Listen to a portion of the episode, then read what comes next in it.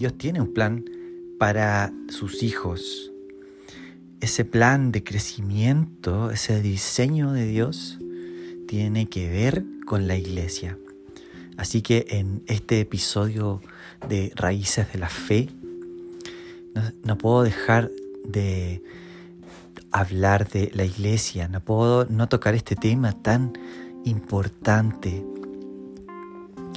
especialmente cuando luego de la pandemia muchas personas dejaron de ir físicamente a la iglesia, perdiéndose la gran bendición de compartir cara a cara con los hermanos.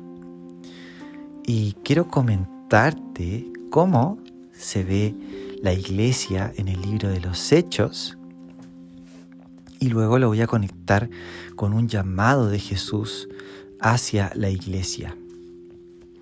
Encontramos que la iglesia en el libro de los Hechos está de forma constante reunida, está de forma constante orando, testificando. No vemos que sea del, parte del diseño de Dios que hayan cristianos islas, digamos que cada uno sirva a Dios a su propia manera. Por el contrario, encontramos en el Nuevo Testamento que muchas de las cartas, de las epístolas que fueron escritas, el propósito era edificar a la iglesia local. Así, por ejemplo, eh, Pablo va a escribir a, a los romanos, a la iglesia Corinto y así sucesivamente a distintas iglesias. Y entonces ya vemos que es parte estructural del diseño de Dios para el crecimiento espiritual la iglesia.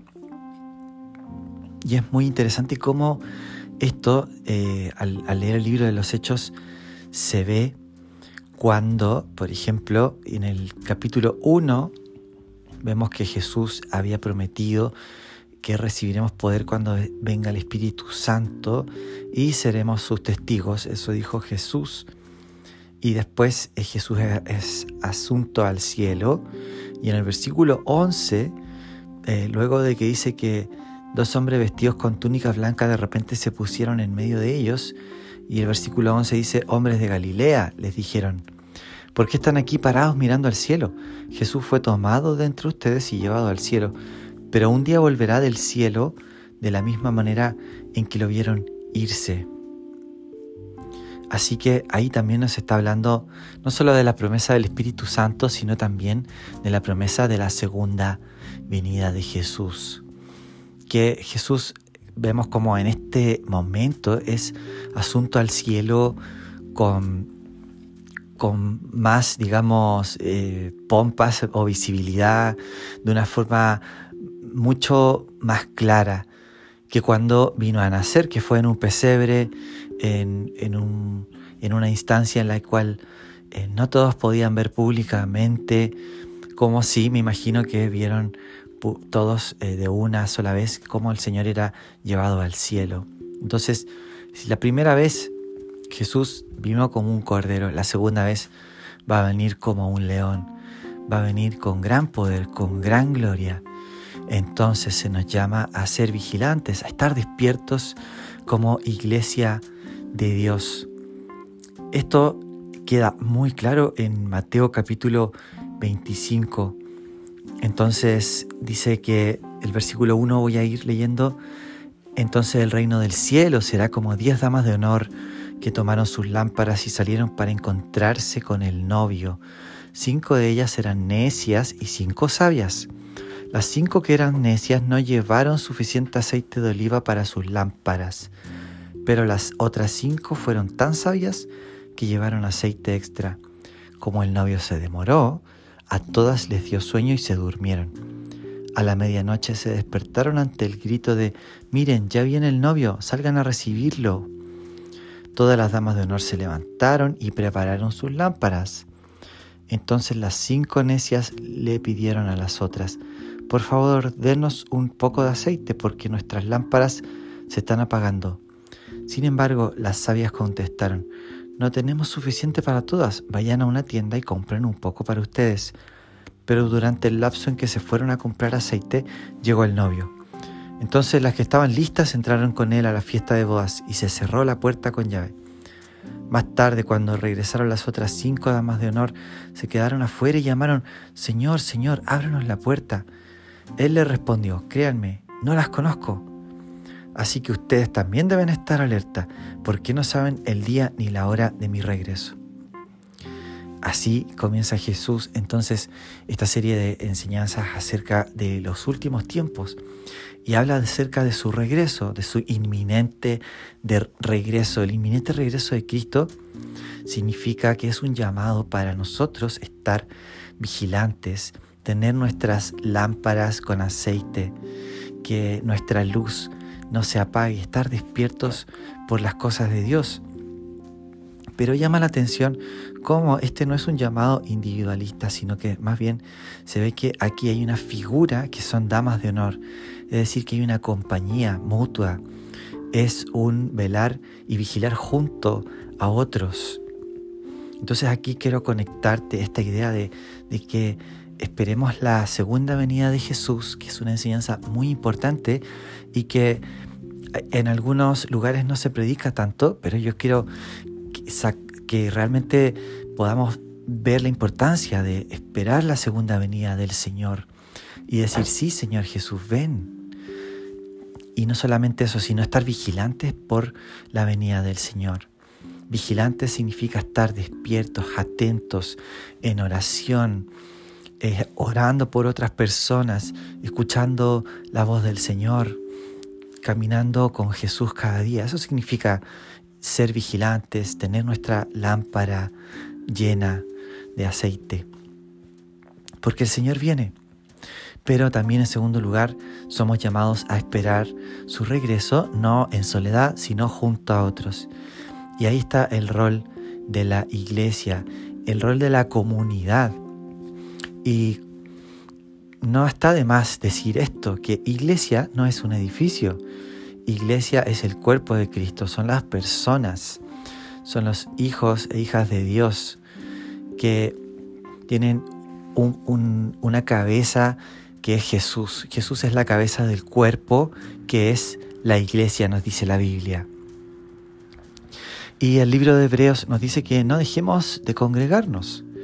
Así que si tú estás escuchando esto y no te congregas actualmente, te exhorto a que ores a Dios y le pidas al Señor que te guíe a encontrar una iglesia sana donde encuentres una comunidad de otros creyentes que te ayuden también y que juntos puedan vigilar por la segunda venida de Jesús.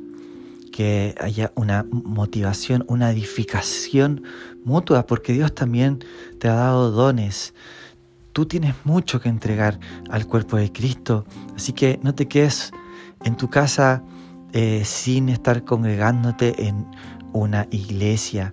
Esa iglesia puede ser en, una casa, puede ser, eh, conozco iglesias que no tienen edificio, pensemos incluso en las iglesias perseguidas eh, en países en donde no se les permite tener edificios, pero igualmente son iglesias y se reúnen en casas para orar, Así que la verdad es que no hay excusa para decir que uno no se puede congregar, porque es un mandamiento. No dejemos de congregarnos. Así que te exhorto que no te quedes solito o solita en tu casa viviendo una fe solitaria. Tienes mucho que entregar y también tienes mucho que recibir. Y este llamado de Dios es a ser vigilantes, es a estar despiertos esperando su segunda venida, pero junto a otras personas. Así que con esto en mente, toma este desafío, comienza a congregarte y si ya lo haces, celebra a tu iglesia, honra a tus hermanos, a tus líderes, ora por sus vidas y eso es lo que vamos a hacer en este mismo momento. Vamos a pedirle a Dios por eh, que podamos tener una iglesia para aquellos que no la tienen y también para aquellos que la tienen, vamos a orar dando gracias por nuestros hermanos y nuestros líderes. ¿sí? Vamos a orar. Dios, te damos gracias porque está en tu diseño que nosotros podamos reunirnos con nuestra familia espiritual, así como también es una necesidad compartir y tener vínculos. Y por eso tú nos hiciste también en familia, la familia es tu diseño y también la familia espiritual es tu diseño, la familia espiritual, la iglesia. Señor, y quizás algunos acá eh, se sienten solos, que no han encontrado iglesia. Eh, yo te pido por aquellos que no lo han encontrado y que, y que están orando por eso que tú proveas eh, ese lugar, ese espacio. Tú, Señor, provees todo lo que necesitamos en abundancia.